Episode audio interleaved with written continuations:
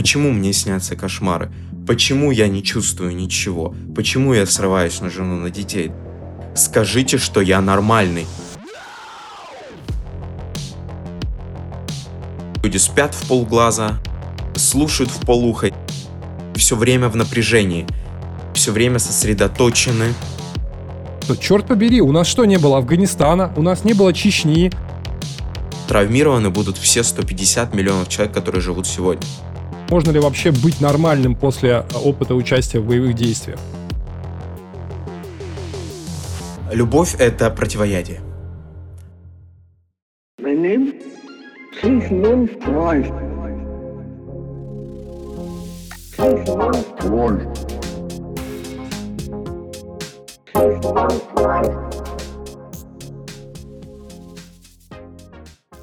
Друзья, всем привет, это Дмитрий Пелин, пациент-эксперт, ведущий подкаста «Фрейд бы одобрил».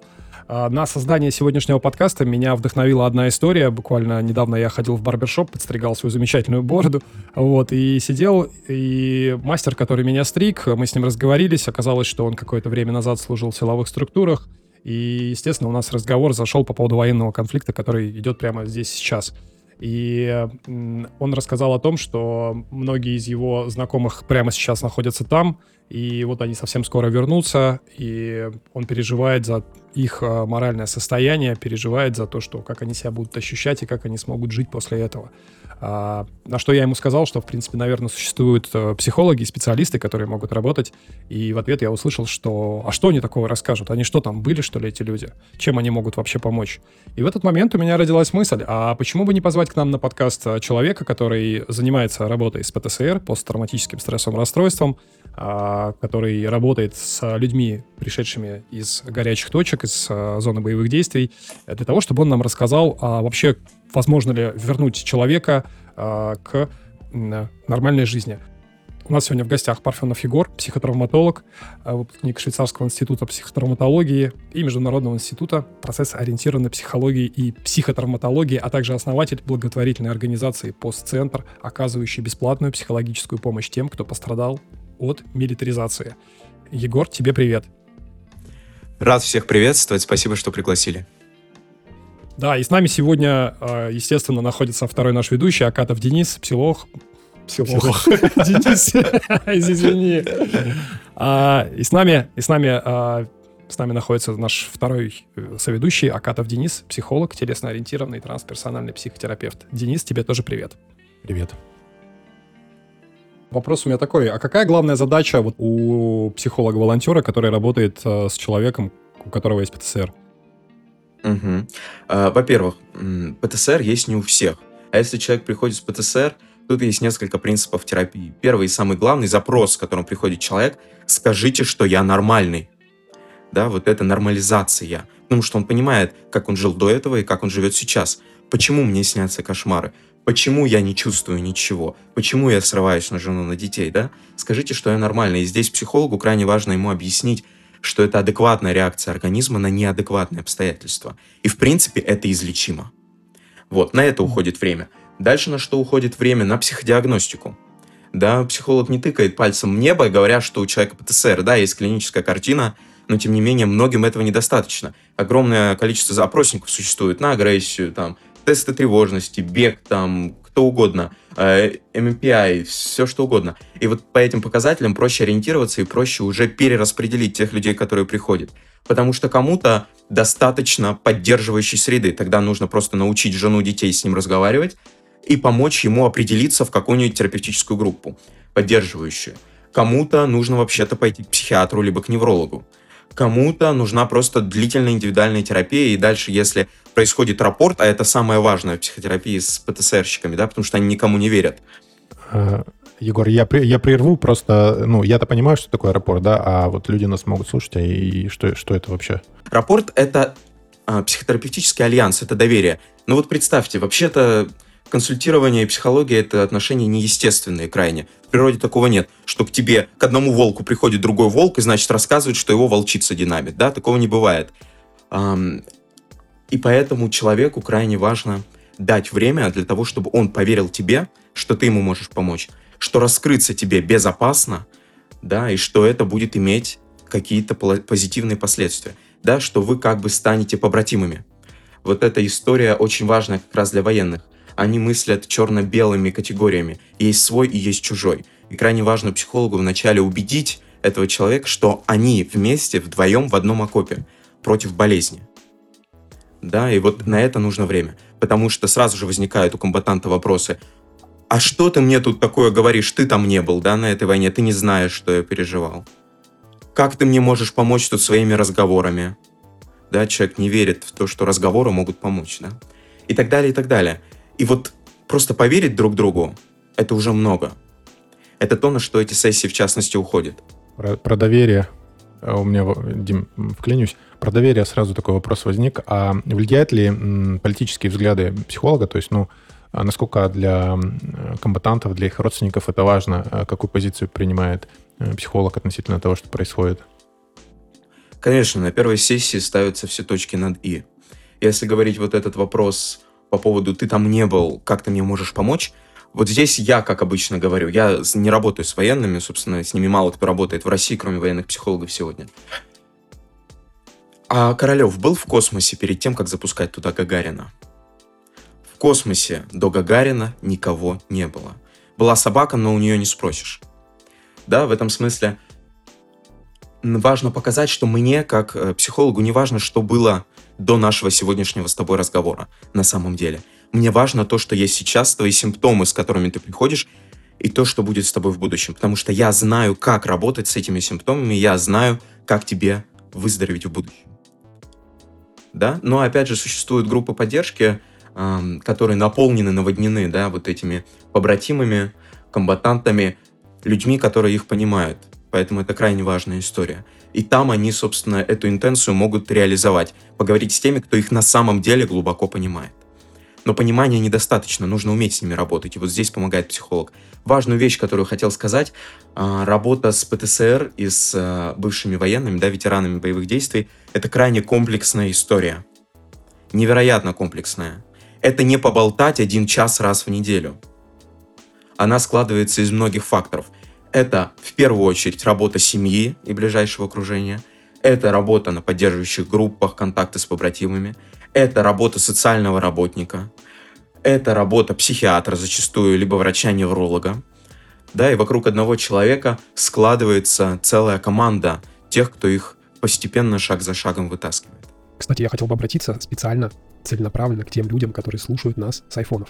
Друзья, если вы являетесь счастливым обладателем айфона и слушаете нас через приложение Apple Podcast, пожалуйста, не поленитесь, зайдите в наш подкаст и оставьте там 5 звезд рейтинга и оставьте небольшой отзыв о самом подкасте Фрейд бы одобрил. Нам это нужно для того, чтобы попадать в чарты и чтобы наш подкаст слушало как можно больше слушателей.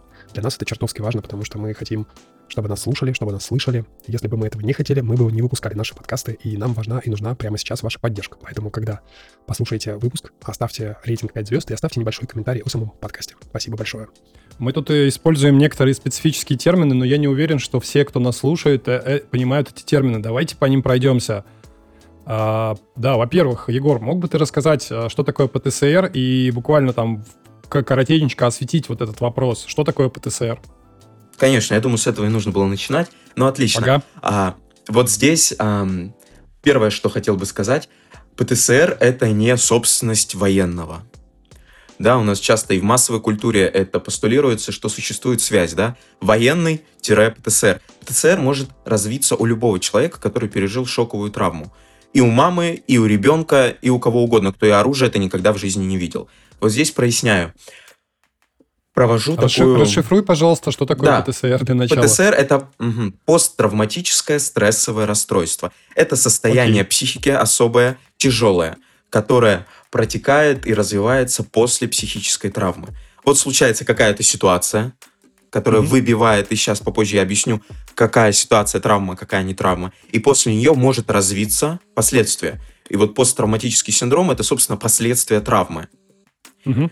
Здесь проведу аналогию малоприятную, может быть, с ВИЧ и со СПИД. Что такое ВИЧ? Да, это вирус иммунодефицита человека. Человек заражается ВИЧ, так же, как с человеком происходит какая-то травма, да, какие-то из ряда вон выходящие, тяжелейшие для психики обстоятельства. Но потом развивается СПИД. Да, то есть что это такое? Это синдром подавленного иммунитета. То есть человек начинает а, испытывать дефицит иммунитета, как последствия этого заражения. Также и здесь есть психическая травма, которая может быть у всех, не только у военного. Что такое психическая травма, сразу проясним. Вот э, профессор, доктор Розмари Барвинский, у которой собственно, в Швейцарии учился, э, сподвижница Гортрида Фишера, который является, в принципе, основателем немецкой психотравматологии, определяет психическую травму так. Это витальное переживание разрыва между ресурсами сопротивления, которые у тебя есть, и между теми ресурсами, которые тебе нужны для преодоления этих обстоятельств. И часто вся эта ситуация сопровождается чувством беспомощности. Расшифровываю. Витальное переживание, то есть это вопрос жизни и смерти. Да, вот это сейчас решается твоя жизнь, твоя судьба, все твое существование под угрозой находится. И дальше ключевой момент. Разрыв между ресурсами. У тебя есть какие-то ресурсы сопротивления. Допустим, у тебя есть автомат, у тебя есть навыки, эм, я не знаю, существования на поле боя. У тебя есть понимание то, как ведется война. То есть ты подготовлен, у тебя есть какие-то ресурсы для того, чтобы справляться с вызовами. Но когда такой человек, даже подготовленный, сталкивается с вызовом, который больше него, и ресурсов, которые у него есть внутренних, не хватает, вот здесь и происходит травма. Травма — это ситуация, с которой человек выходит не победителем, а проигравшим. И чувствует себя беспомощным перед лицом вот этих огромных обстоятельств, которые сильнее него. Война больше, чем он. Наступление, атака больше, чем он. И так далее. Мгм. А, в этом смысле травмы могут быть разные, не только шоковые. Вот здесь Розмари приводит такой пример. Вот представьте маленький ребенок.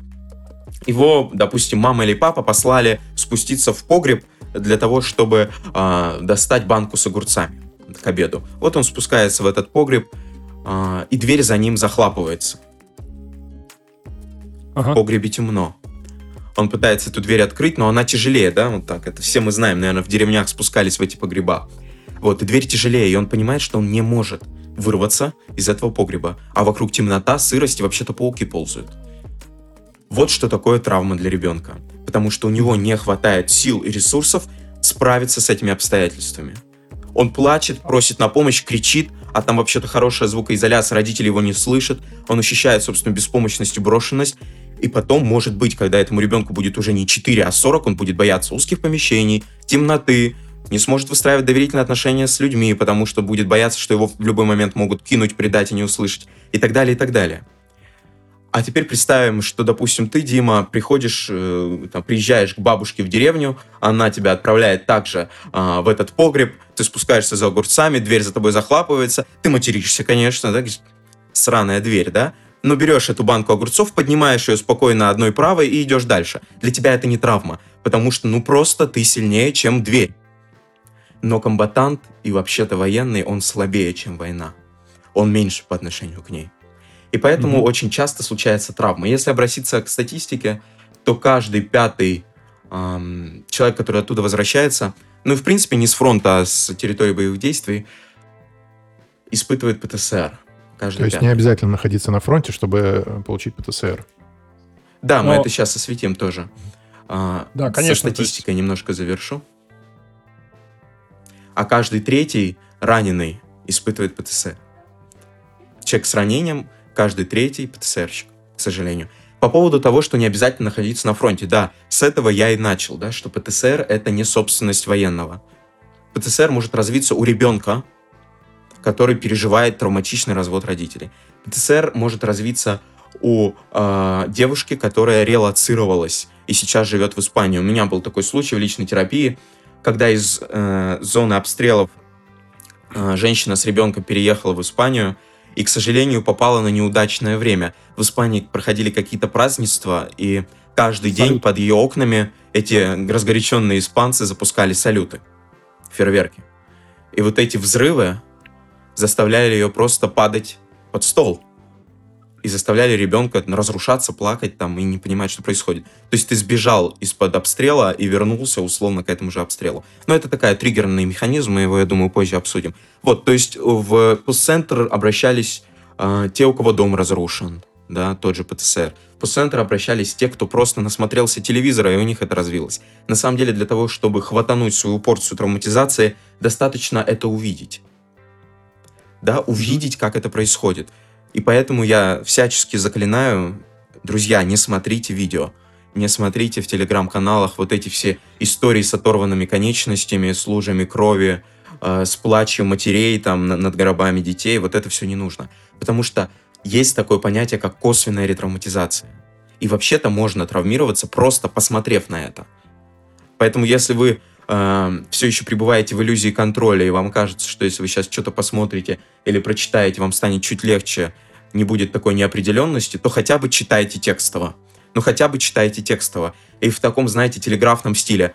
Вот в этом это случилось в городе, да, вот в этом это потеря столько-то тысяч человек, да, но не нужно на это смотреть. Потому что были исследования, что посмотреть уже достаточно. Потому что 80% сенсорной информации, которую мы вообще-то получаем от жизни, от мира, это зрительная информация. Поэтому фото сразу баним.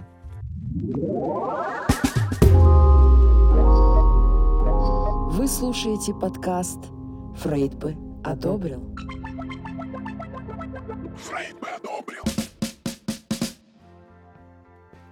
А, Смотрите, э, Егор, то, что ты рассказываешь, это очень все классно и круто, но я понимаю, что если тебя не тормозить, ты будешь Да, уходить э, в тормозите, очень конечно. длинные рассуждения, да?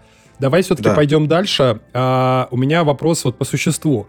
Как Мгм. человек, который побывал а, там, в, в боевых действиях, и, кстати говоря, ты говоришь про термин «комбатант», да, это очень необычный термин на самом деле, и, наверное, его стоит подразвернуть, объяснить, да? То есть, во-первых, первый вопрос, то что такое, кто такой комбатант? А второй вопрос, как человек, э, в данном случае комбатант, поймет, что у него ПТСР? Как человек вообще может осознать, что у него уже он есть, и он развивается, и вот ну, Мгм. набирает обороты? Комбатант — это ветеран войны, это человек, который оттуда вернулся. Изобрели такой специфичный термин, да, чтобы лишний раз не называть два слова или три, а говорить все быстро и четко. А если, а, е- окей, а если Да. это, например, гражданское лицо, которое попало под обстрел и было в ходе вот в, непосредственно в районе боевых действий, он является комбатантом? Нет, потому что это не ветеран войны, это не человек, который воевал. Но человек, который это все видел, а, он может получить, опять же, косвенную ретравматизацию и нуждаться в такой же точно помощи, как и комбатант. Примерно. Может быть, чуть поменьше, потому что он не убивал. А есть какой-то термин для, для гражданских, кто находился на территории боевых действий? Для гражданских, э, знаешь, нет, что-то я так не припомню. Просто человек, да, свидетель травмирующих событий, например. Мгм. Можно так называть. Окей, вот, хорошо. по поводу того, А как... мгм. да, как как понять, поймет, э, что у него ПТСР? Мгм. Э, Смотрите, нам повезло. Действительно, в культуре есть очень много всякого. И фильмы, и статьи, и книжки, и все остальное. И, в принципе, более-менее каждый человек теперь знает это страшное словосочетание, точнее, буквосочетание из четырех букв, да? А, Но если говорить про симптомы, э, которыми характеризуется ПТСР, то можно вот что выделить. Первое. Сверхбдительность Мгм. да, то есть человек, вот даже когда вы находитесь с ним в одной комнате, старается стоять спиной к выходу. Когда он Интересно. стоит в очереди, он блюдет все, что происходит вокруг. Это сверхбдительность, это сверхконтроль. А, Егор, э, спиной к выходу или, или лицом? Лицом, конечно, он спиной вообще ни к чему не поворачивается, Мгм. потому что спина это крайнее место такое уязвимое, и он старается охватить своим вниманием как можно большее поле. Да, то есть это просто видно, когда человек пытается контролировать все. Вот мимо него му- мушки не пролетит, там э, кошка не проскочит. Вот это такая сверхбдительность, сверхконтроль. И из этой сверхбдительности как раз и вырастают а, отчасти нарушения сна. Потому что что такое сон? Сон — это потеря контроля над действительностью, над реальностью. Ты куда-то Ага. улетаешь на 8 часов, и ты не знаешь, что с тобой в этот момент может произойти. И поэтому люди спят в полглаза, э, слушают в полуха и так далее. Они все время в напряжении.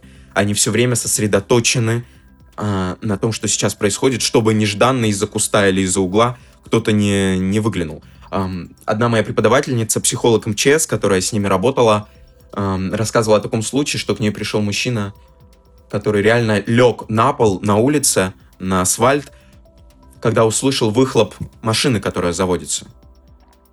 Да, вот эта сверхбдительность их характеризует Мгм. преувеличенное реагирование, то есть произошла какая-то ерунда, ну подумаешь, э, там, не знаю, в очереди бортанули, он начинает реагировать крайне ярко, неадекватной ситуации. Выражается Ага. притупленность эмоций. То есть он не понимает, снижен социальный интеллект, человек деградирован до состояния ребенка. Он не понимает, жена сейчас смеется э, искренне или она подстебывает его. Он не понимает, что в этот момент человек чувствует, радость или печаль. Он сам не может наслаждаться жизнью. То есть негативный спектр остается, а позитивные эмоции притупляются. Повышенная агрессивность, потому что их учили несколько месяцев подряд убивать. Их учили проявлять агрессию и решать все конфликты через агрессию. Через убийство. Потому что догов- да, да, договариваться это не их профессия. Вот. И поэтому, эм, в принципе, психотравмирующие обстоятельства повышают агрессивность. Так здесь вас еще учат этой агрессивности, потому что если ты не будешь агрессивен, ты умрешь. Нарушение памяти и концентрации внимания прослеживаются. Человеку тяжело читать, концентрироваться на каких-то вещах. Может быть депрессия, общая тревожность, приступы ярости, то, о чем я уже сказал, да, просто взрывы из ничего. Аддиктивное поведение, то есть зависимости. Вот это прямо бич злоупотребление наркотиками, алкоголем, курением и так далее, и так далее. Почему? Потому что это расслабляет. Это то немногое, что помогает снизить внутреннее напряжение, от которого очень устаешь. Нарушение воспоминаний, галлюцинации, флешбеки и все остальное. То есть эм, вот эта частая история, непрошенные воспоминания. Самое яркое то, что э, вообще в массовой культуре поощряется. Флешбеки. Что такое флешбэк? Это переживание наяву крайне красочного вот этого травмирующего воспоминания. Почему это происходит? Это механизм психики. Мы ретравматизируемся, если ту старую ситуацию не закрыть. Если мы когда-то вышли из ситуации проигравшим, психика будет брать нас за шкирку и тыкать носом в лужу, постоянно заставлять тебя перепроживать это снова для того, чтобы научиться, для того, чтобы, может быть, в будущем выйти оттуда победителем. Да, поэтому Ага. непрошенные воспоминания это такой звоночек крайне яркий, что пора обратиться к специалисту. Окей. Кроме этого, А, да. Первый вопрос о том всем услышано. Можно ли самостоятельно преодолеть вот, и стать снова нормальным, адаптироваться к нормальной жизни? Вот твое мнение как специалиста, работающего с травмой. Очень простой и быстрый ответ. Нет. Хорошо, если ответ нет, то что тогда делать и как лечить это все дело? А, Я уже отчасти упоминал эту историю. Крайне комплексное явление. Во-первых, э, с вами поработает военный психолог. Во-вторых, а, как лечить? Пойти на индивидуальную психотерапию, пойти в группы поддержки, а, отдать жену на обучение, чтобы ее научили, как с вами общаться и как себя вести, чтобы она была тоже поддерживающим полем, потому что без семьи никуда. Например, в странах НАТО ам, существуют шестинедельные курсы адаптации военных. Так вот, первое занятие на этих курсах посвящено семье. Да, то есть это первое, это крайне важно. Кроме этого, постоянно поддерживать контакт с побратимами. Ну и, в принципе, набраться терпения. Побратимы, ты имеешь в виду, это люди, с которыми человек э, совместно служил, воевал, да? Да, с которыми служил, не всегда это возможно, потому что разъезжаются по разным городам. Ну, тогда в скайпе, в зуме. Можно, в принципе, с людьми, которые вообще около войны. Потому что вот они приходят, они приходят как из другого мира, из другой вселенной. Здесь их никто не понимает. А У меня вопрос такой. Вот с одной стороны, да, их понимают в этом, то есть это люди, которые пережили то же самое. А с другой стороны, не является ли подобное общение как бы якорем, э, камнем, который тянет и не дает э, выйти из вот этой всей э, мыслекрутки, да, вот всех этих переживаний. То есть они собирают, просто э, я что наблюдал, что люди собираются и начинают обсуждать, как вот они там, значит, что было, было там, какие события. То есть они крутят, крутят, крутят. А зачем? Смотри, по э, главный постулат экспозиционной терапии, да, просто нужно рассказывать. Очень миллион- многие люди приходят и закрываются. У кого были прадеды, там, деды, кто воевал, и вы с ними общались, их бессмысленно спрашивать о войне. Они весь этот опыт свой закапсулировали, то есть положили в сейф, закрыли этот сейф, опустили на дно вообще Тихого океана, и вспоминать туда и погружаться не хотят. Но на самом деле это все равно, что заметать мусор под кровать да, какие-то пищеотходы воняющие. Ты просто взял, замел под коврик. Их как бы не видно, но в комнате нельзя находиться, потому что воняет. Да, и они без э, своих товарищей постоянно в этом пребывают.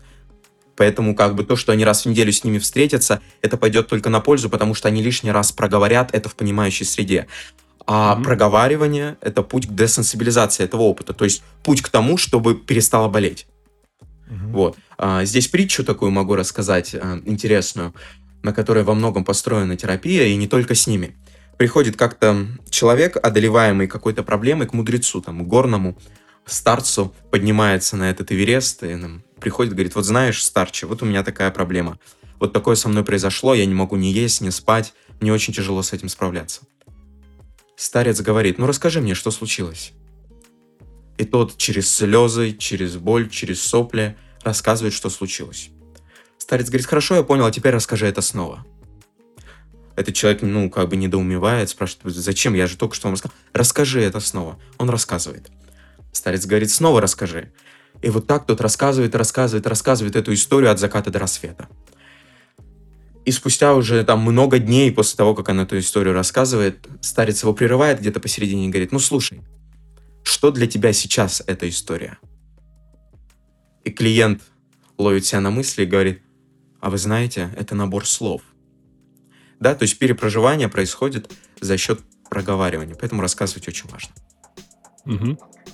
То есть я правильно понимаю, что вот это перепроживание, оно как раз э, возможно, когда человек снова начинает соприкасаться со своей травмой, а, либо под наблюдением психолога, а, это может быть индивидуальная терапия, либо же это может быть групповая какая-то терапия, да? Да, конечно, но перепроживание – это только одна четвертая терапии. Если интересно, могу вкратце рассказать, что есть четыре стадии вообще-то. Диагностика, ресурсирование, перепроживание и психоэдукация или иначе коучинг, то есть а, взгляд в будущее, да, простраивание жизненных перспектив. Вот как бы четыре ступени, по которым человек медленно идет на этом долгом пути. И нельзя окунуть человека в перепроживание, пока у него достаточно нет ресурса, опоры, пока он не умеет справляться со своими состояниями, пока мы его не научили техникам эм, стабилизации, да, собственного состояния, это будет травмой, да, то есть мы травму это повторяем, мы именно ретравматизируем человека. Чтобы это было исцеляюще, он это должен проговаривать, будучи уже стабильным и заряженным, и должен это проговаривать со специалистом, который в любой момент может его вытащить оттуда, может его ресурсировать, может его направить. Да, то есть нельзя просто бегать по знакомым и подружкам рассказывать друзьям. Просто.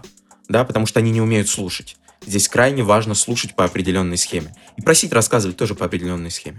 Ну, вот мой вопрос по поводу того, что они собираются и просто варятся в этом всем соусе, он был как раз связан с тем, что да, и, ну, я как терапевт понимаю, что важно проговаривать, но важно проговаривать э, в поддерживающей среде и там определенные Мгм. техники, алгоритмы, да. А когда вот они собираются, просто а, они же, как правило, не владеют этим всем. а, И, и у меня ощущение, что они вот, ну, как бы, как будто бы сами себя ранят этим всем. Про это был больше Есть вопрос. такое. То есть, если они собираются Сейчас в объясню. группе, где есть психолог, ну или там практик, который вла- владеет всеми этими инструментами, это одна история.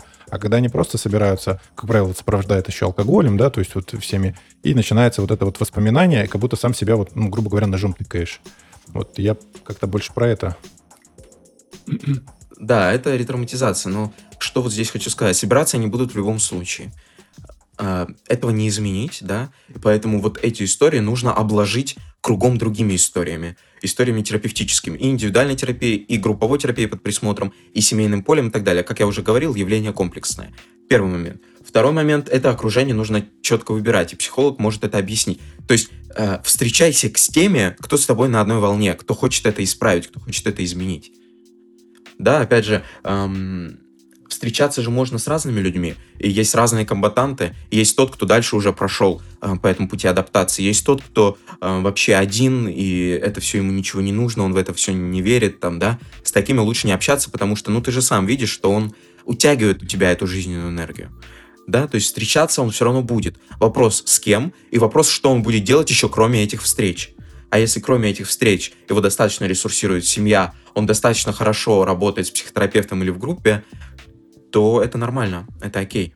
У меня была клиентка, пусть не с переживанием подобных историй, но с тяжелыми созависимыми отношениями, с э, физическим насилием там и так далее. То есть тоже, я думаю, у нее бы- было стрессовое расстройство. И в конце терапии она уже мне такую фразу сказала, изумительную, когда я понял, что все хорошо. Знаешь, Егор, мне по старой памяти звонят мои старые подружки и начинают рассказывать, какие у них мужья козлы. Да, как вот они их бьют, как они их не слушают и так далее. И раньше я заводилась, раньше я подключалась, и мы эти кости другим мужьям переми- э, перемывали, да, что называется, то теперь мне это все неинтересно. Теперь я чувствую, что я хочу бросить трубку. Вот что происходит, когда осмысляются все травматические моменты. он постепенно перестанет чувствовать вот эту нужду поделиться там с человеком, который был там с ним в одном окопе. Но это произойдет постепенно. Знаете, я вот э, сейчас слушаю ваш разговор, ну как ваш разговор, Э, слушаю ответ Егора на вопрос Дениса, и я, у меня пронеслась такая мысль, что вы на самом деле, э, и Егор, и Денис, вы романтики.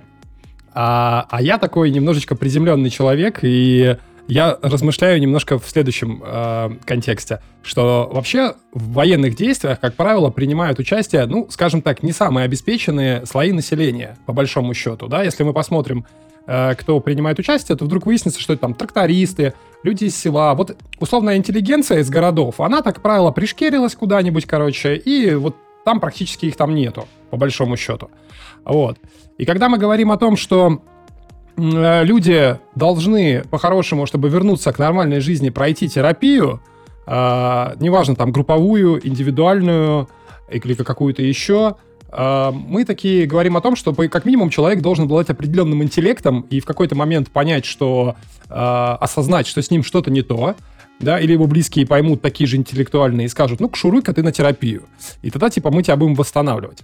А вот э, большая часть участников боевых действий, на мой взгляд, не представляется такими мегаинтеллектуалами. Вот, и, соответственно, э, как быть-то здесь? Я вот немножко не понимаю. Мне кажется, это разрыв между таким ожиданием и реальностью возникает, когда по-хорошему человеку... То есть я, я не отрицаю. э, такая терапия обязательно должна быть. Но как вот этого человека, который пришел в свое обратное там вот этот э, мирок, в котором он находился, который явно отличается от наших с вами мирками, вот этот мир отличается от наших с вами, и я даже думаю, что он этот подкаст, черт побери, не послушает. Понимаете, в чем дело? Вот. То есть мы сейчас такого не знает разговариваем... подкаст. Да, да, да. Слово-то подкаст такого не знает. И мне кажется, что здесь мы оказываемся в таком каком-то вакууме, в своем пузыре, где мы рассуждаем теоретически, как бы хорошо было бы. А что вот, э, как вот эту культуру привнести вот на эти слои, да, и как вообще до этих людей донести это все? потому что, э, э, извините за такой долгий спич, но мне кажется, что ты вот сейчас говоришь, что в России ничего такого нету. Черт побери, у нас что, не было Афганистана, у нас не было Чечни, почему этих институтов до сих пор не, не создано, да? И сейчас ты, достаточно молодой человек, сидишь и начинаешь толкать эту тему. И я на тебя смотрю, такой думаю, ничего себе, вот это вот, вот, вот Егор молодец-то вообще занимается и рассказывает про такие вещи. Но по факту, где это вообще в массовом сознании? Вот как, как, как вот, вот донести до обычных людей, которые там побывали, что нужно это сделать, что нужно этим заниматься? Может, это такой крик души моей? Дмитрий, ты еще больше романтик, чем я, потому что думаешь, что до кого-то можно что-то донести. Значит, э, первое. Психолог не может быть не романтиком. Да, если мы не романтики, если мы не верим в лучшее, если мы не думаем, что э, жизнь может измениться конкретно этого человека, то нам нечего делать в профессии. Цинники, психологи — это психиатры на пенсии. Вот как я считаю. А, Если говорить про вот это массовое сознание и про то, что мы делаем, мы вообще-то делаем много вот сейчас даже с тобой, э, сидя здесь. Почему? Потому что первый этап работы с любым э, психотравмированным человеком и, в частности, с ПТСРщиком, это образование. Человек, опять же, должен понимать, что это нормально, что то, что с ним происходит, нормально. И он ищет информацию в интернете. Он приходит, он понимает, что почему-то он стал вставать по 5 по 6 раз за ночь в холодном поту, он это яндексит, да, и находит что? Ерунду, допустим, какую-то, да? А мог найти бы наш подкаст. И то, что он найдет наш И подкаст, найдет. Дима постарается. Мы сделаем все, чтобы он нашел этот подкаст.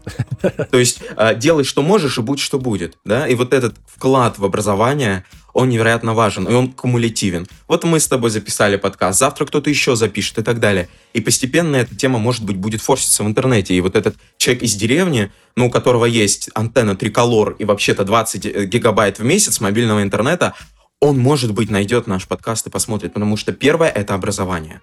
Если мы сейчас даже для своего пузыря не будем доносить этих вещей, то их не будет доносить никто. По поводу того, почему нет никаких институтов, ну, это вообще-то вопрос не ко мне.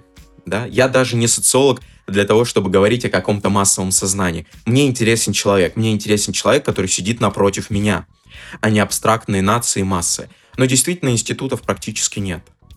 Если в Америке после Афганистана были реально разработаны крутые программы, и они тратят на это деньги и что-то пытаются сделать, то в России этого нет. Ну, этого в России просто нет. А если и нет, то это катастрофически мало. А, Сейчас несколько миллионов человек на войне. А если брать эти несколько миллионов, умножать хотя бы на 30 человек окружения, да, близкого, которое есть у этого человека, то это уже 30 миллионов. А если умножать на косвенную э, ретравматизацию там и так далее, то это значит, что травмированы будут все 150 миллионов человек, которые живут сегодня. А чтобы одного человека поставить на ноги, да, как я уже говорил, чтобы работать с ним комплексно, нужен социальный работник, нужен Мгм. психотерапевт, нужен психиатр, нужна семья. Это уже как минимум пять человек, которые должны работать просто на то, чтобы он жил нормальной жизнью. А где взять эти ресурсы, где взять эти деньги? Да, то есть это огромные проблемы, которые будут стоять и уже давно стоят перед правительством, перед социальными какими-то э, службами. Я не тот человек, который их сможет решить, и как бы я отдаю себе в этом отчет. Но если я за свою карьеру помогу э, сотне, двум сотням таких людей, это значит, что я помог двум сотням тысяч этих людей, потому что эм, цепочка запускается.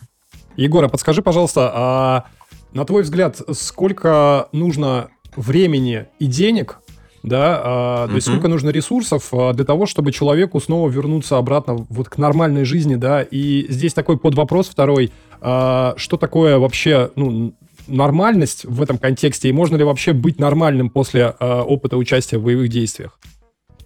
Ответ – да, потому что, например, Франкл вернулся. Читайте «Сказать жизни да». Всем советую. А, будет ли этот человек прежний, будет ли его жизнь похожа на прежнюю? Конечно, нет. Поэтому и термин адаптация и эм, восстановление – это термины лукавые. Нельзя, еще Гераклит писал, войти в одну реку дважды. Так же и здесь нельзя вернуться тем же человеком, и жизнь вообще-то не будет той же. Вы прошли определенные этапы изменения, и поскольку вы вернулись, уже как Ницше писал, да, что нас не закаляет, там, не убивает, делает нас сильнее, да, это нас закаляет. Вы, вы другой человек. Но просто вы другой человек с симптомом. И вот этот симптом, например, флешбеки, например, расстройство сна, например, повышенная агрессивность, алкоголизм, это все можно корректировать. И вы все еще можете быть нужны кому-то. Вы все еще можете принести пользу, вы все еще можете работать на кассе, э, работать предпринимателем, работать, я не знаю, механиком. К этому вернуться можно. Зачастую люди, кстати, меняют профессию после возвращения. Но встроиться обратно в общество можно. Это будет долгий путь. Это правда будет долгий путь. Как я уже говорил, от 6 месяцев там, до нескольких лет. Но Ага. это возможно. И это радует. И психолог должен, собственно, объяснить, да, что то, что ты сейчас переживаешь, состояние кризиса, это не навсегда, как и любой кризис. Это кончится. Еще царь Соломон, да, на кольце на своем этом написал, что все конечно, пройдет и это. Вот, и это важно донести, что это пройдет. И жизнь-то вообще-то она, она длиннее, чем сегодня. Да, отлично. А подскажи, пожалуйста, вот все-таки интересен вопрос такой по поводу времени и денег. Вот на твой взгляд, сколько, ну так, я, конечно, понимаю, что каждый случай индивидуальный, но ты вот в начале нашего каста называл какие-то сроки. Можешь ли ты повторить их? Интересно просто. Я не знаю, как там на монтаже попадет, не попадет. Просто интересно, от какого времени а, будет проходить подобный процесс а, возвращения к нормальной жизни, на твой взгляд? Мы будем учить а, человека жить снова. Вот э, моя преподавательница как раз, а, психолог МЧС, сказала эту великую фразу, на мой взгляд, она вот описывает все полнее, чем я сейчас могу сказать. Это просто деятельность, которая учит человека снова жить. Поэтому, если говорить про деньги, и мы не берем сейчас никакие а, программы, а я думаю, все-таки какие-то программы появятся, какие-то льготы появятся. Если мы думаем только про то, что мы работаем исключительно с психотерапевтом, там, сеанс с психотерапевтом, допустим, будет стоить от 3000 рублей. Да, вот Мгм. поставим так, 3000 рублей. Если ходить каждую неделю, а, то в месяц это получается 12 тысяч рублей, правильно? Умножаем хотя бы на год. Ну, 50. там Это что у нас где-то. получается? 12 на 12, да? Ну вот умножайте. Около 200 тысяч рублей.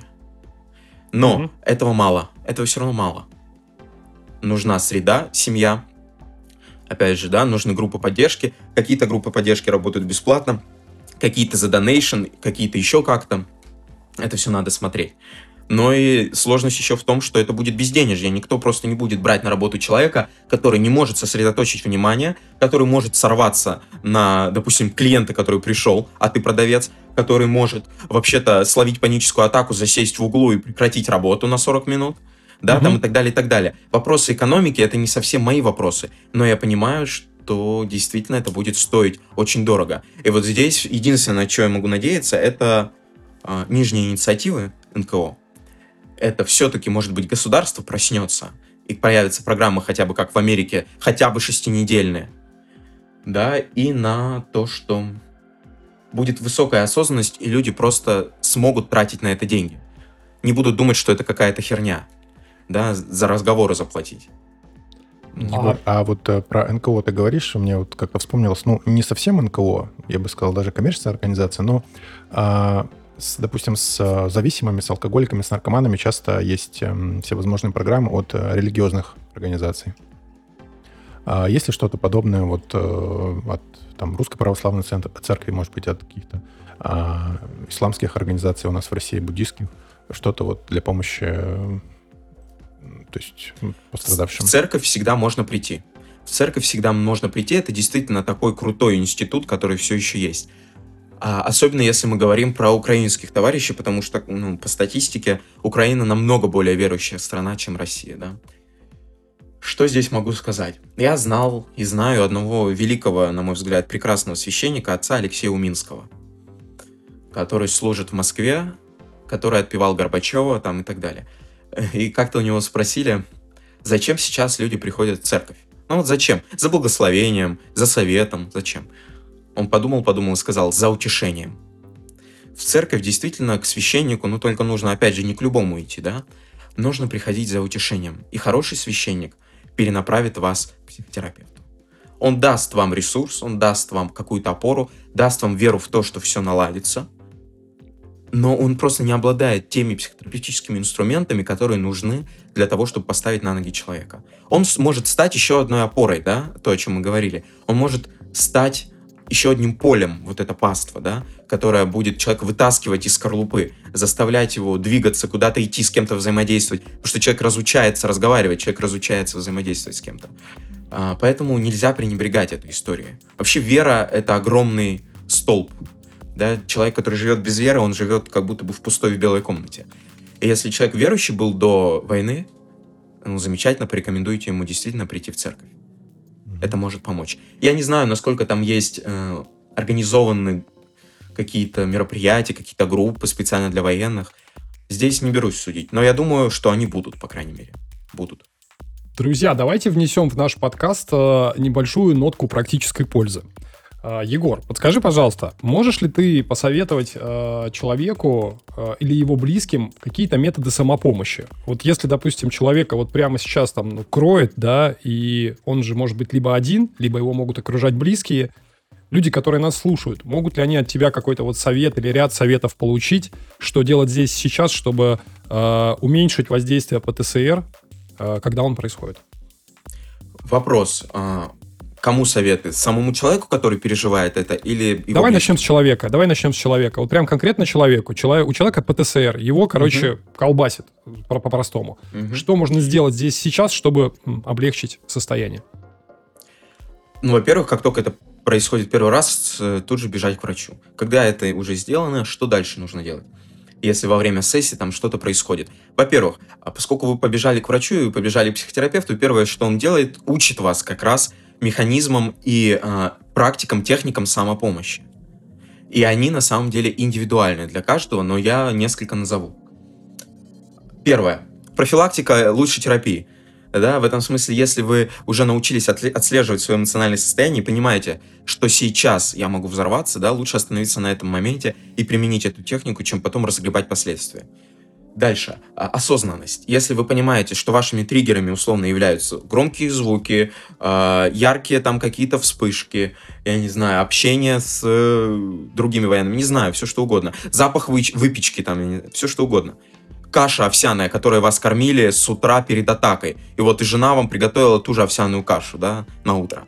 Вот если вы составите список, условно, тех вещей, которые вас выбивают, и постараетесь себя от них как-то оградить, это уже поможет сильно. Мгм. Кроме этого, что? А, Если уже накрыло, техники стабилизации какие? Первое и самое важное – это дыхание. Это основа основ.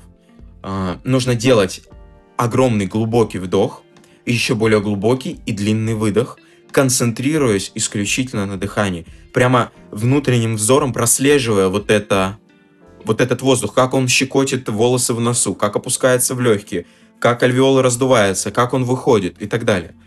А, потому что длинный выдох активирует парасимпатическую нервную систему, которая выводит организм из состояния стресса. И вот так, подышав определенное количество времени, эффект может сойти. Сколько Если мы говорим об надо? агрессии... Что?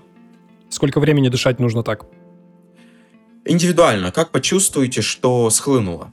А, Может быть, 5 вот этих глубоких циклов. Кому-то нужно 15 глубоких циклов и так далее. Неважно. Как, как получится. Если вы понимаете, что это ни хрена не помогает, то дальше нужно переходить к чему-то другому.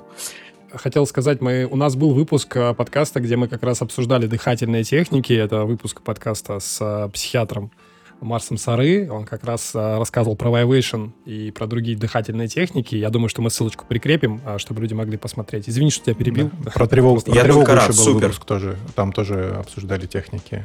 Э, Когда вот началась э, мобилизация, тоже поднимали эту тему. Работа с тревогой. Был выпуск о том, как снижать э, тревожность, как раз когда вот мобилизация началась в сентябре, и мы как раз по горячим следам в октябре писались. Да, было дело Круто, такое. вы молодцы.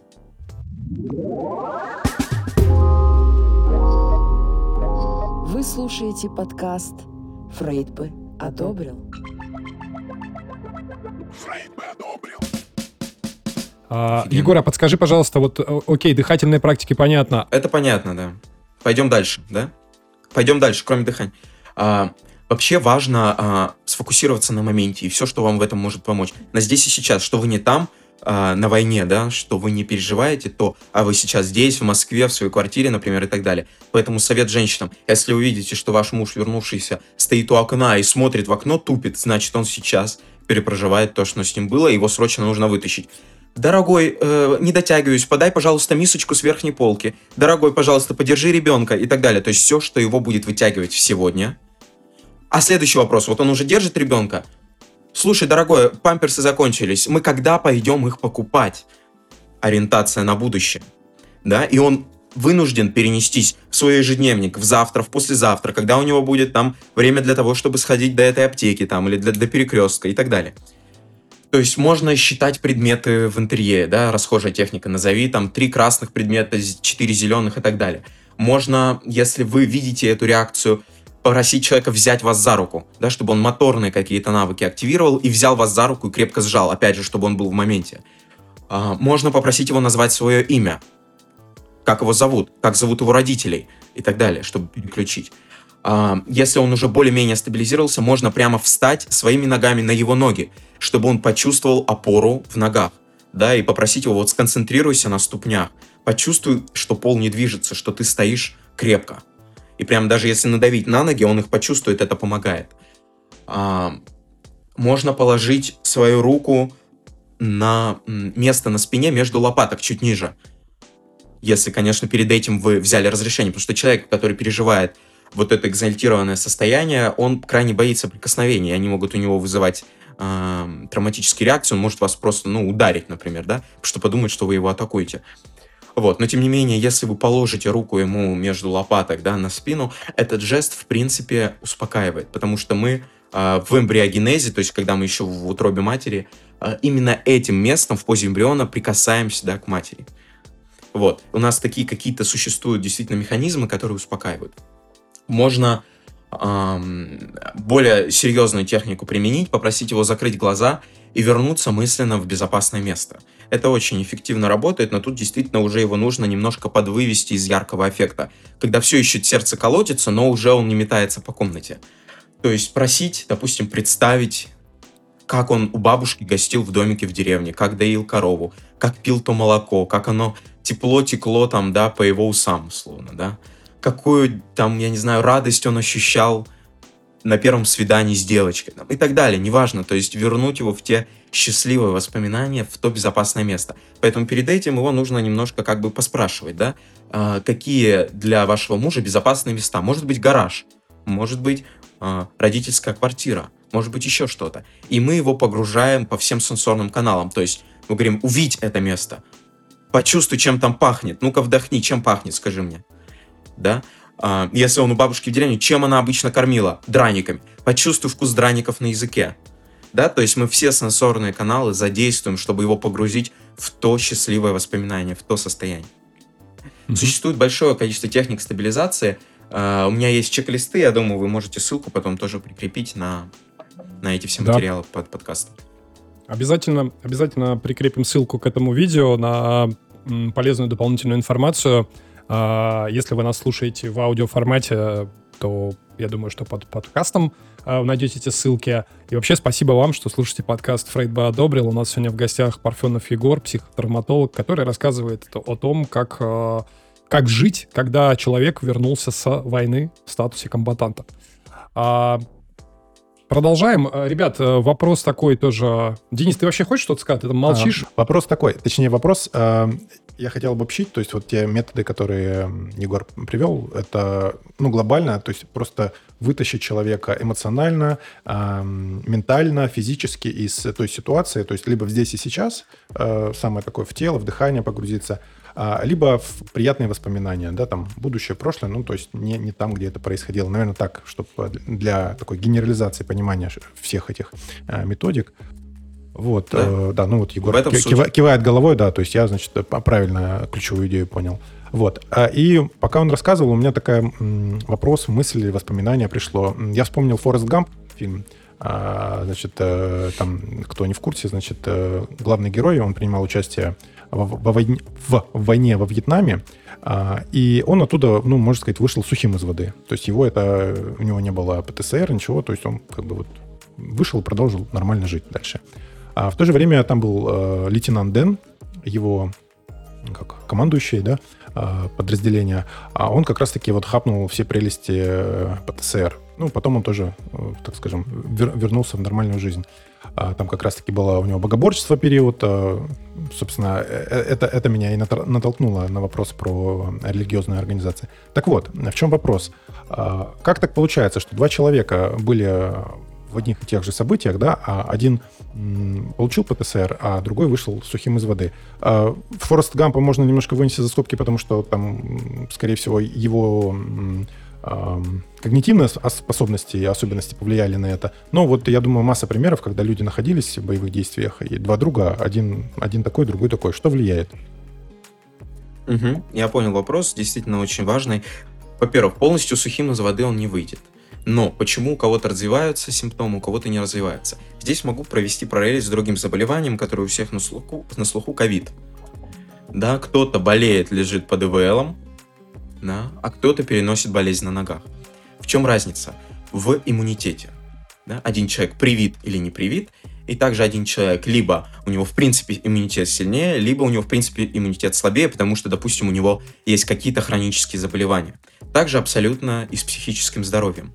Если до стрессовой ситуации человек был стабилен, если у него любящая мама, принимающий и поддерживающий папа, если у него прочное социальное окружение, если у него стабильная самооценка и так далее, и так далее, если он до этого не переживал каких-то ярких стрессовых ситуаций, то у него, в принципе, очень много внутренних ресурсов. У него, в принципе, очень много опор, ам, которые и помогают. Вспоминаем определение травмы. Это разрыв между теми ресурсами, что у тебя есть, и теми, которые нужны. Поэтому если у тебя в моменте ресурсов больше, то и травма на тебе скажется меньше. Да, условно, иммунитет. А второй важный момент, э, который здесь хотелось бы осветить, это своевременная помощь. Травма не формируется, если человек проживает это стрессовое событие правильно. А что значит правильно? Не один, да, с любовью, с поддержкой и с э, человеком, с кем можно об этом поделиться. Да, то есть если у человека в моменте есть а, опоры, то ему проще справиться, потому что критерий формирования травмы это драматичность события, это неожиданность события, и это событие, которое мы переносим в одиночестве. А если это не неожиданно, ну, когда мы едем на войну, мы понимаем примерно, что будет, да, Если это не в одиночестве, у нас есть человек, на которого мы можем переться, да хотя бы звонит кто-то вам в часть, э, допустим, военный психолог, вы можете ему выговориться, уже хорошо. Если вы пишете письма маме, уже хорошо, да, и так далее. То вероятность того, что симптомы сформируются, ниже. Здесь какую я метафору обычно привожу, какую? Травма – это горящий дом. Вот представьте, что вы возвращаетесь с работы и видите, что у вас горит дом. Это крайне драматичное событие, верно? Это неожиданно, потому что вы думали, вы сейчас придете домой, э, снимете костюм, там ноги вытянете, все будет хорошо. А на самом деле здесь пожар. Да? И если ваш дом стоит на, где-то на отшибе, и до ближайших соседей несколько километров, а из всех ресурсов, что у вас есть, это ведро и колодец, то дом сгорит. И это станет для вас сильнейшей травмой. Потому что, ну, нельзя затушить пожар э, 15-литровым ведром, которое вы еще э, на собственной силе, да, из, из колодца вытягиваете, потом выплескиваете там на окна, на стены и так далее. А если вы в городе и вы звоните там, да, пожарным, пожарные приезжают со своими бразбойтами, если вы приходите, а соседи уже начали тушить вашу квартиру, да, а если вам еще до работы, до того, как вы как бы с нее вернулись, прислали смс или позвонили, что заканчиваю, у тебя начинается возгорание, то, может быть, э, травма не с такой яркой силой и сформируется. И в этом смысле вся терапия заключается только в том, что мы из сегодняшнего дня, когда у нас уже есть телефон пожарной части и хотя бы два ведра по 15 литров, а не одно, мы возвращаемся в ту ситуацию в прошлом, когда у нас ничего этого не было. Когда у нас не было ресурсов. И ресурсами из сегодняшнего дня тушим дом, который сгорел два года назад, три года назад. Вот, собственно, механизм перепроживания. Вот как работает вся психотерапия. Мы берем ресурсы сегодня и присоединяем ему к тому, когда его не хватало и когда была травма. Долгий ответ, но я думаю, понятно. да? Ну, я так обобщу, как я это услышал, что важна поддержка других людей, да, то есть как и в, в моменте, чтобы не травматизироваться, и в моменте, если уж это случилось, то э, с меньшими потерями выйти. И в этом плане Форест Гамп, как раз вот ты сейчас говорила, я вспомнил, что детство Форест Гампа, у него как, ну, в народе бы его назвали у нас дурачок, да, но мама, зная все его вот особенности, физические, психические, она массу сил вкладывала в том, чтобы ребенок не чувствовал себя обделенным, не чувствовал себя каким-то иным, а, и там очень много любви, а, и вот, возможно, в том числе благодаря этой... Да. у него, он, там еще история любовная с другой, ну, с девушкой, с мамой, то есть э, человек, э, у человека много любви, и, скорее всего, это ему помогло справиться с тем, что происходило. Вот тем он отличался от лейтенанта Дэна, у которого этого всего не было, он был один. Любовь — это противоядие. Это сильнейшее противоядие. И когда эта любовь от родителей с детства, это закладывает сильнейший фундамент. То есть весь наш последующий дом психики, он строится не на каких-то двух гнилых деревянных сваях, да, а на таком бетонном основании. И потом землетрясения, которые, ну, часто происходят с нами, мы от этого никуда не денемся, этот дом не разрушают. Вот. Спасибо. А, Егор, подскажи, пожалуйста, если говорить по поводу центров поддержки и организаций, которые могут помогать комбатантам, а также их семьям, а, куда вообще стоит обращаться людям, которые нас слушают, либо там друзьям этих людей, которым они вот там, допустим, подкаст скинут? То есть расскажи, что сейчас есть, какие возможности, куда можно обратиться, да, за помощью?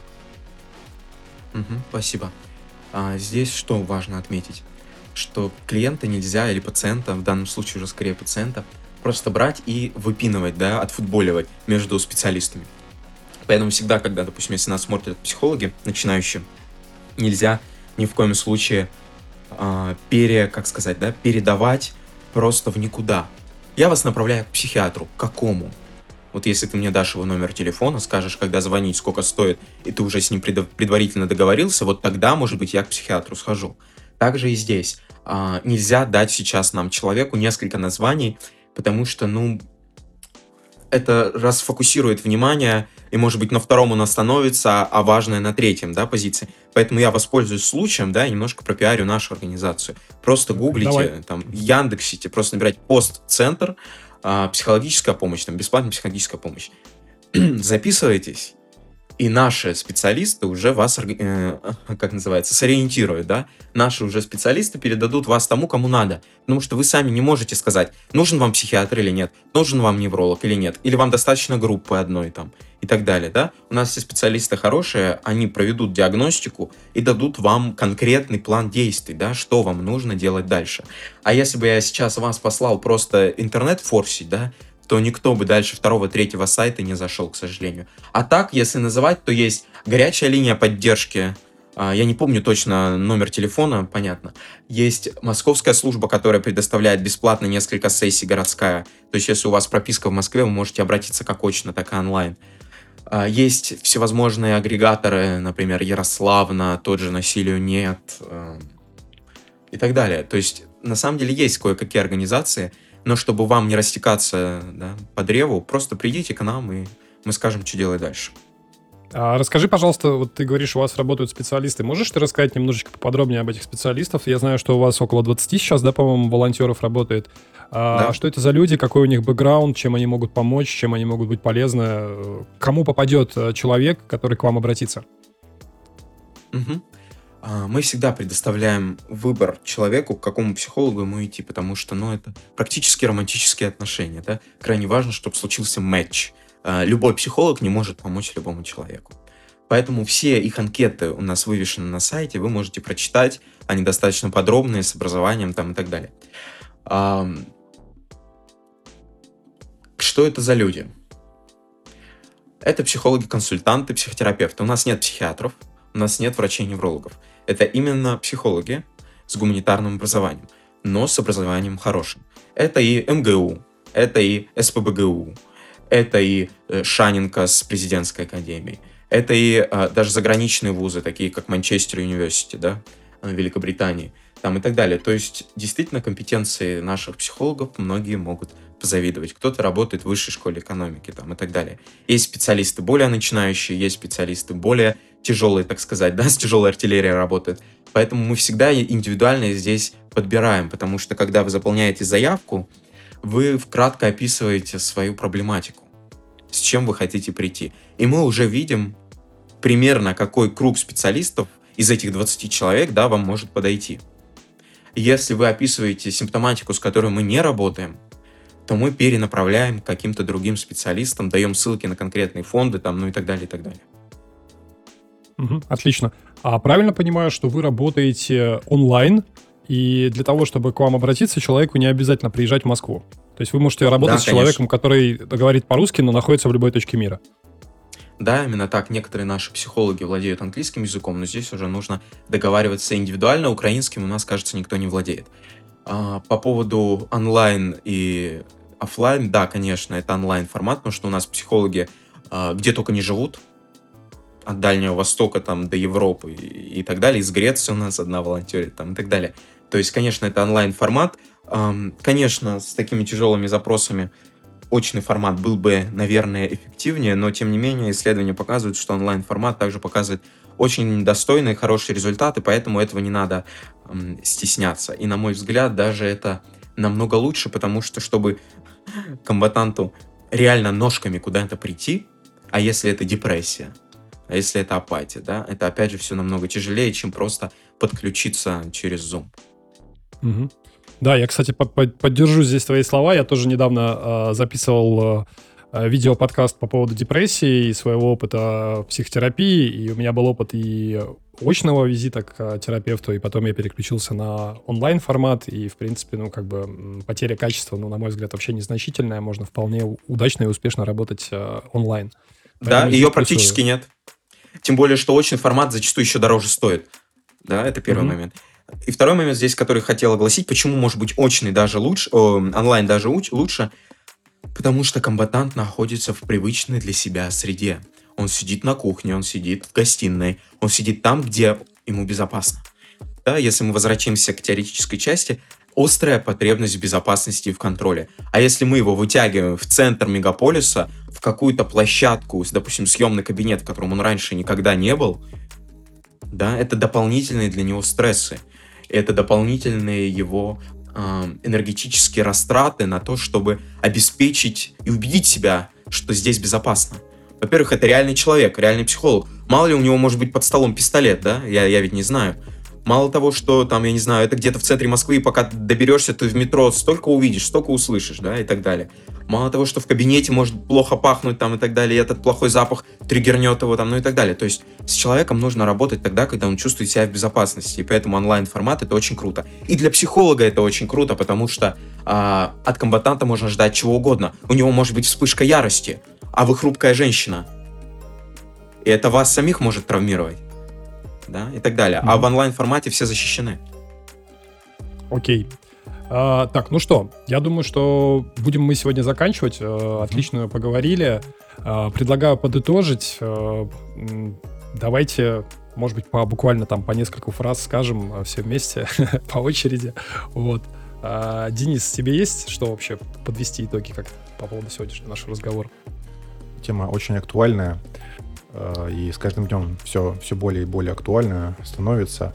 И я рад, что есть, появляются такие проекты, которые помогают людям, поддерживают, потому что я, ко, ко мне обращаются, вот бывают люди. Это не моя профильная тема для работы, но вот Егор говорил, что бросать таких людей нельзя, поэтому я, ну, как могу, чем могу, помогаю, да, там свою квалификацию тоже, знания повышаю в этом подходе, но вот теперь знаю, что можно перенаправлять куда-то, да, э, в проверенные руки. Вот, поэтому я рад, что этот подкаст состоялся, и надеюсь, он будет полезен людям. Нас услышат.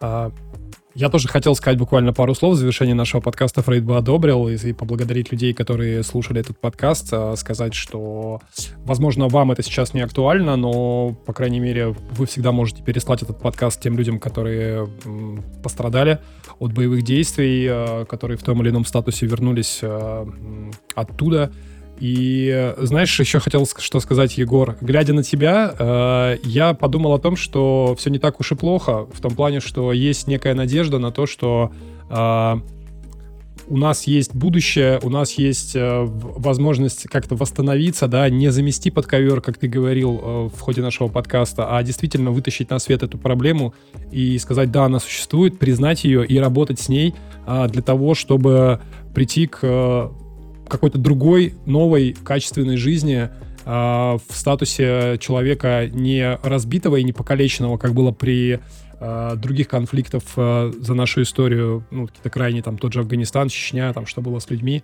вот, а действительно дать шанс людям социализироваться, э, вернуться к жизни э, и, в конце концов, ее достойно прожить. А, спасибо тебе большое за то, что ты пришел сегодня к нам на подкаст и поделился своим знанием своим опытом. Ну и давай ты заканчивай, теперь тебе слово финальное. Спасибо вам большое, что пригласили. Вы действительно делаете очень важное дело. Как я уже говорил, образование — это первое, с чего нужно начинать в терапевтической работе. А, чем хотел бы закончить? Фразой, которая, к сожалению, надежду не вселяет, но она правдива. Травма не стареет.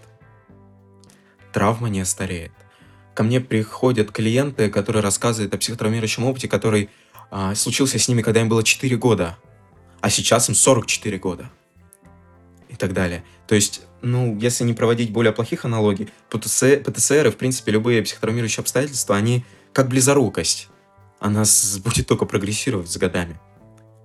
И если этим не заниматься, если это не, на это не обращать внимания, если это заметать под ковер, то ничего не изменится и станет действительно только хуже.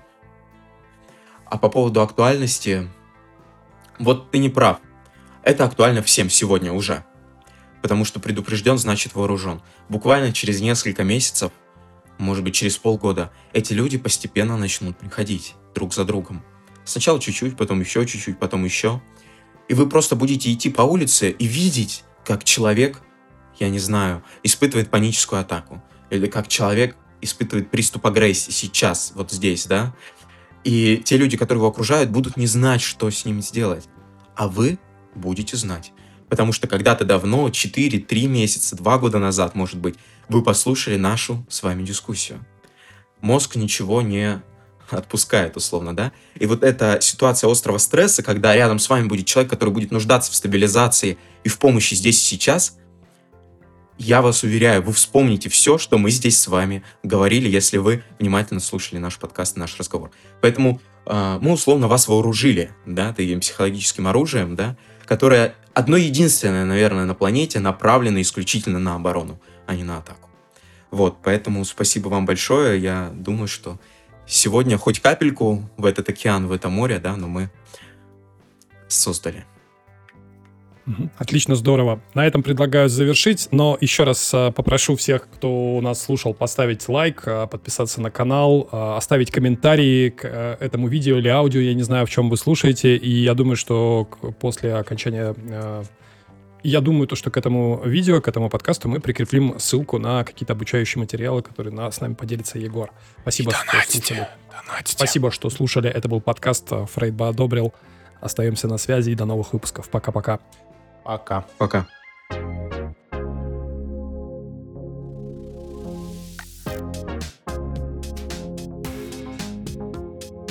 Choose one life.